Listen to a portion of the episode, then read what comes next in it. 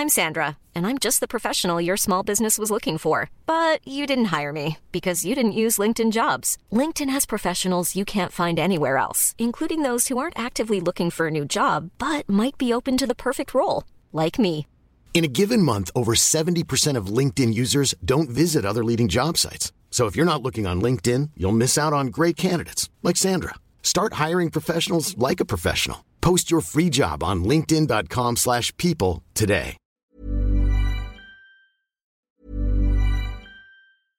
I'm Sandra, and I'm just the professional your small business was looking for. But you didn't hire me because you didn't use LinkedIn jobs. LinkedIn has professionals you can't find anywhere else, including those who aren't actively looking for a new job but might be open to the perfect role, like me. In a given month, over 70% of LinkedIn users don't visit other leading job sites. So if you're not looking on LinkedIn, you'll miss out on great candidates like Sandra. Start hiring professionals like a professional. Post your free job on linkedin.com/people today. Les amis, bienvenue, j'espère que vous allez tous très bien, très très content de vous retrouver pour cette nouvelle vidéo, en ce jeudi pour, il me semble, la sixième vidéo en moins de 48 heures sur la chaîne, ou à peu près 48 heures, après avoir parlé ce hier matin de l'Olympique de Marseille de Pablo Longoria, ce mercato qui est hivernal qui est plutôt réussi, le Chelsea de Todd Bowley, ennemi du foot, oui ou non, et même en fin de soirée, j'ai fini sur Betis-Barça, une petite analyse du match du Barça en Liga, 50 points après 19 journées, un petit récap de la situation actuelle du Barça, si ça vous intéresse. J'ai pris beaucoup de plaisir à le faire, et en ce moment, euh, faire des vidéos, c'est un énorme, énorme kiff. Le rythme productif de 2023 est tenu, et j'espère que ça vous plaît. Aujourd'hui donc, on est réunis pour parler du Paris Saint-Germain parce que dans le même temps que ce bêtise Barça, il y avait aussi la victoire du PSG, 3-1 à la Mosson, mais au-delà des 3 points engrangés par le PSG, bien sûr une inquiétude autour de la situation de Kylian Mbappé qui est sorti sur blessure et peut-être plus généralement autour de la constitution de l'effectif d'un PSG qui post-mercato hivernal semble même s'être affaibli, en tout cas qui n'a pas très bien gé- géré cette fenêtre hivernale. Donc c'est tous les éléments de discussion aujourd'hui. On finira sur mon avis sur la question est-ce que je pense vraiment que le PSG va sombrer et au bord de l'implosion?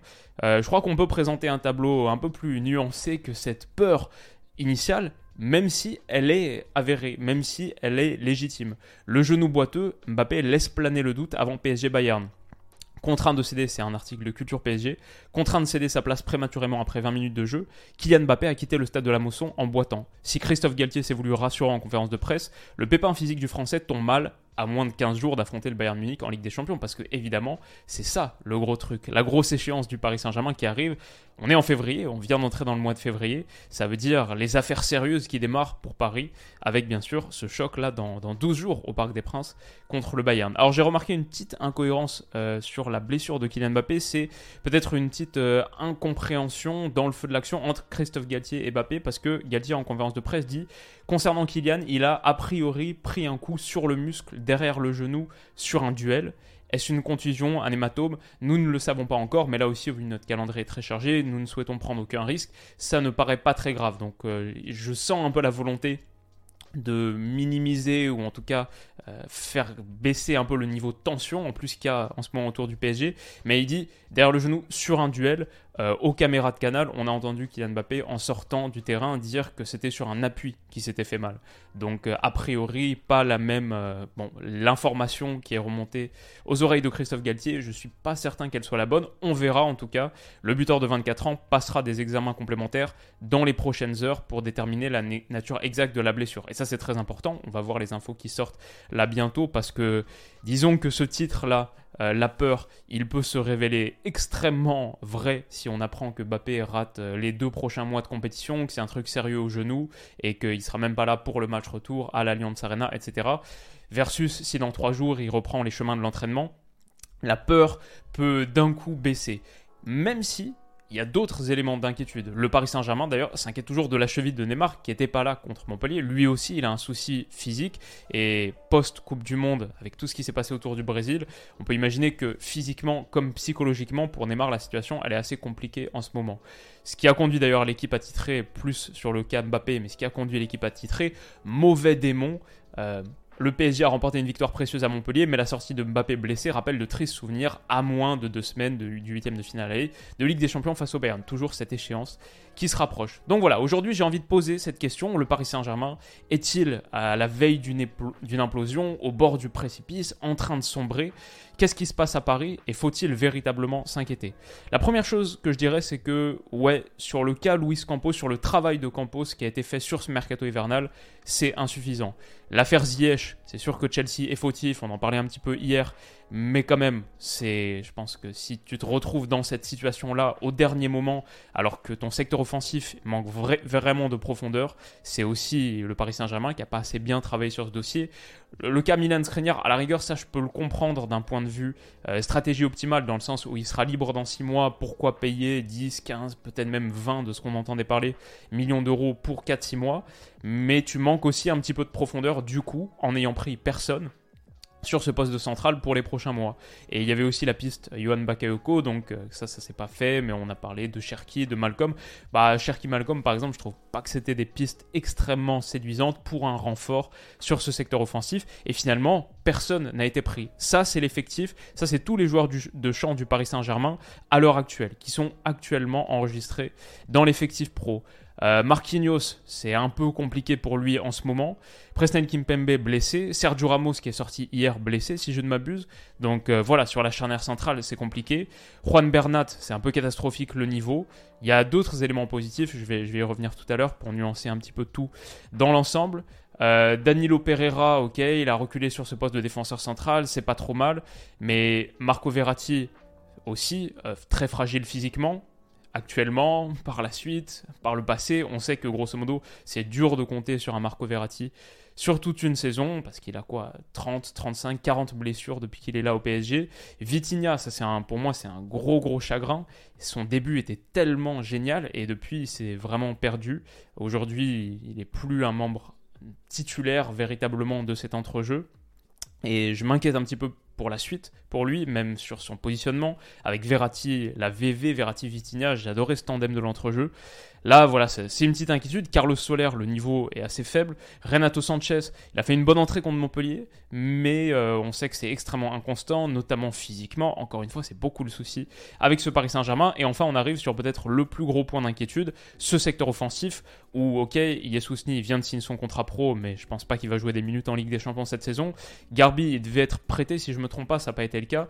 Il y a quatre joueurs en fait. Il y a quatre joueurs, l'AMNM plus Hugo Ekitike, qui malgré un bilan statistique pas inintéressant, sur le terrain un petit peu du mal à trouver sa place, c'est normal, il est encore extrêmement extrêmement jeune, il n'a pas eu beaucoup de minutes pour monter en puissance, donc tu as juste la MNM plus Ekitike qui est pas vraiment un super sub, qui est pas très qui, a pas, qui est pas un vétéran, qui est pas très capé, je pense pas qu'il ait de minutes de Ligue des enfin oui si mais avant cette saison, il a pas de minutes de Ligue des Champions. Et Neymar physiquement, OK, et Mbappé est peut-être out. Donc euh, c'est très très compliqué, tu te retrouves dans une posture très compliquée. 48 heures ou 24 heures après la clôture de ce mercato hivernal, c'est que le travail de Campos, il n'a pas été suffisant, que ce soit l'été dernier ou là actuellement sur ce mercato hivernal pour construire un effectif qui peut véritablement faire face aux échéances qui sont celles du Paris Saint-Germain. Donc ce travail de Campos insuffisant, pas avoir assez de profondeur, ça me semble être un véritable problème quand tu as autant de tes joueurs qui sont fragiles psychologiquement, euh, physiquement. Neymar, Verratti, Sergio Ramos par exemple, euh, trois titulaires qui devraient être des titulaires en puissance, même si le niveau de Ramos, ok, on sait, euh, ils sont si fragiles que tu peux pas véritablement compter sur eux, donc tu as besoin de beaucoup plus de profondeur, et quand Mbappé se blesse, bah, tu te retrouves dans cette situation. Je dirais que le travail de Campos est insuffisant pour l'instant, je dirais aussi que le travail de Galtier, même si les conditions sont pas évidentes, je pense aussi que le travail de Galtier, il est un peu insuffisant. Actuellement, on a un Paris Saint-Germain. Euh, quand Neymar est là, c'est le 7 plus 3 plus que jamais. Les, offensifs, encore Neymar c'est peut-être celui qui défend le plus du trio, mais les offensifs, bon, sont exempts du travail défensif et c'est quelque chose qu'on espérait voir avec l'arrivée de Christophe Galtier, un trio qui presse un peu plus ou une équipe qui réussit à presser de meilleure manière. Donc ça c'est une inquiétude moi, au-delà de ça, je vois le fait qu'il n'y a pas vraiment de solution qui a été trouvée au milieu. Il n'y a pas de système clair au Paris Saint-Germain. Ce 4-1-3-2, personnellement, il me convainc pas du tout. Euh, Danilo Pereira en 6, je me demande s'il serait pas meilleur en tant que central. Vitinha en numéro 10, comme ça, pointe haute du losange. On sait que ça marche pas très très bien en relayeur dans ce losange, mais ça marche pas bien en 10 non plus. Carlos Soler dans cette position, c'est assez dramatique. Il y a juste Fabien Ruiz qui revient à un bon niveau. Et on va en reparler, qui a fait sans doute son meilleur match, euh, qui sort de deux bons matchs. Ça, c'est un motif de satisfaction. Et il y a deux, trois trucs qui sont bien aussi. Mais ouais, c'est ce système-là, il me convainc pas et l'animation globale du Paris Saint-Germain, que ce soit sans ballon, avec ballon, me convainc pas. Quand tu vois les matchs du PSG, le jeu, c'est pas convaincant et donc le travail de Galtier, qui est censé structurer tout ça, me paraît insuffisant aussi.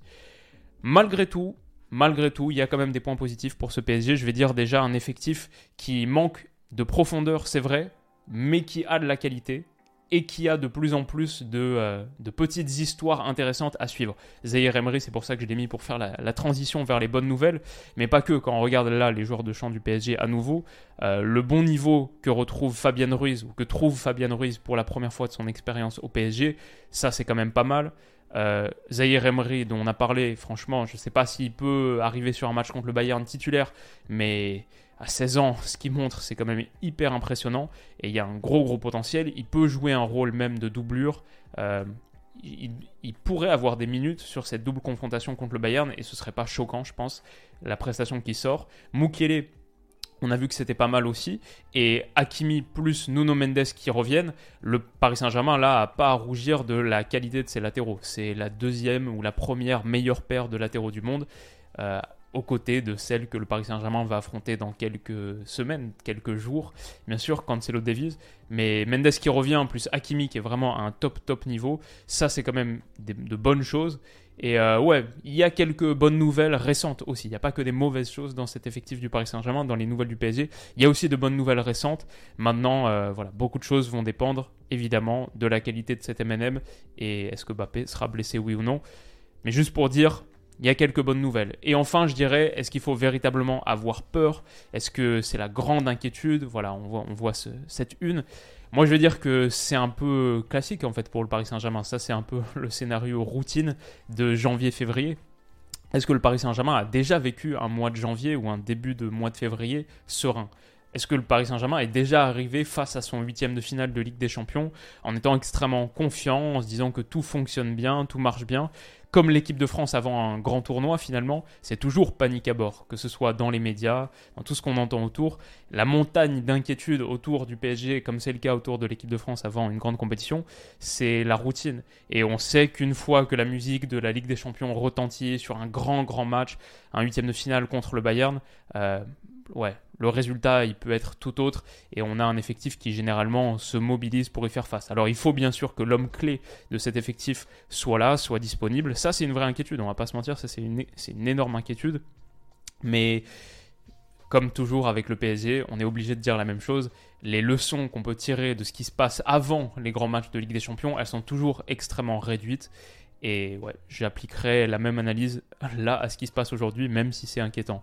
Je vais dire aussi qu'en face, le Bayern, euh, c'est pas une équipe qui arrive en mode foudre de guerre. Alors ils ont battu ils ont remporté contre Mainz peut-être euh, en Coupe d'Allemagne hier ou avant-hier 4-0.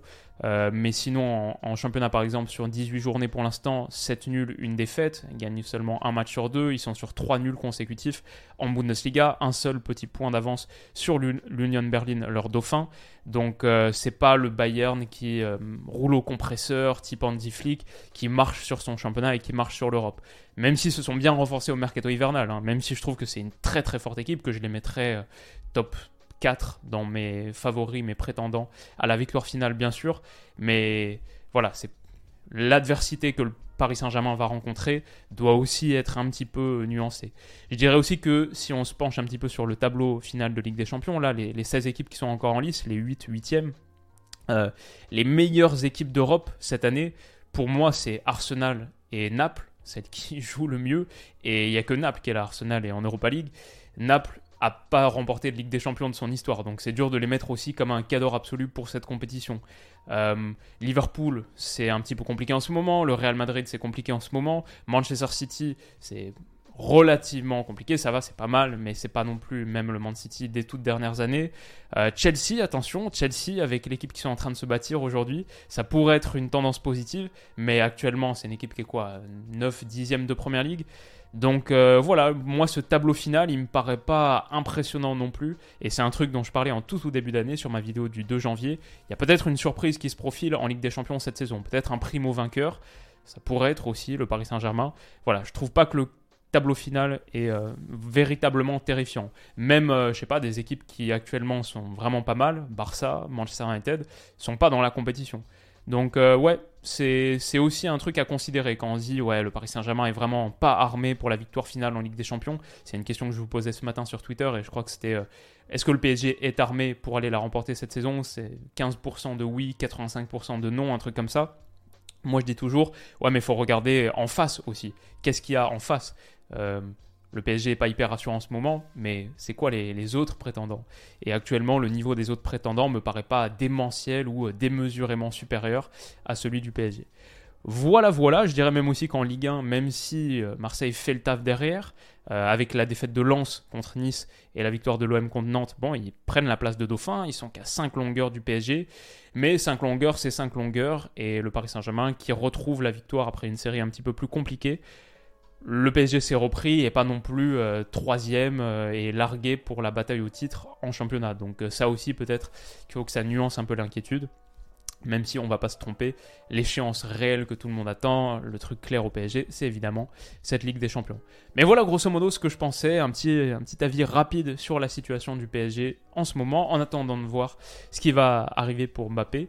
Qu'est-ce que vous en pensez? Comment vous voyez les choses? Supporters parisiens, faites-moi part de vos avis. Et on se retrouve demain pour au moins une vidéo relative au mercato hivernal avec Stan. Là, dans quelques heures, on s'enregistre pour faire un top 10. On va choisir 5 noms chacun. Un top 10 des meilleurs coups du mercato. Pas forcément les plus gros noms, mais certains gros noms, parce que moi dans mes, top coups que j'ai pas encore constitués, je vois d'emblée certains gros noms, mais aussi des petites pioches intéressantes euh, qui vraiment permettent au club de passer une étape supérieure dans leur qualité collective. C'est ce qu'on va faire dans quelques heures. Rendez-vous demain pour voir ça. Rendez-vous sur la chaîne de Stan aussi pour voir euh, bon, le second épisode qu'on va tourner, ses vidéos à lui. Et je vous souhaite de passer une excellente journée, excellente soirée. On se retrouve très vite. Bisous.